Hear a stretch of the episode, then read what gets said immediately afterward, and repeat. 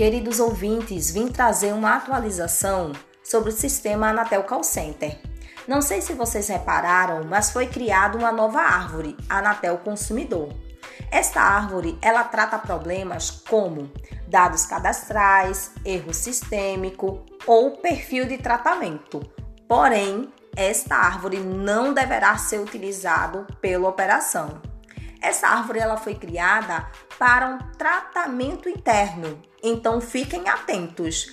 Caso o consumidor reclame sobre problemas no sistema do Anatel Consumidor ou Focus, a árvore que deverá ser utilizada é reclamação, canal de relacionamento, fale conosco.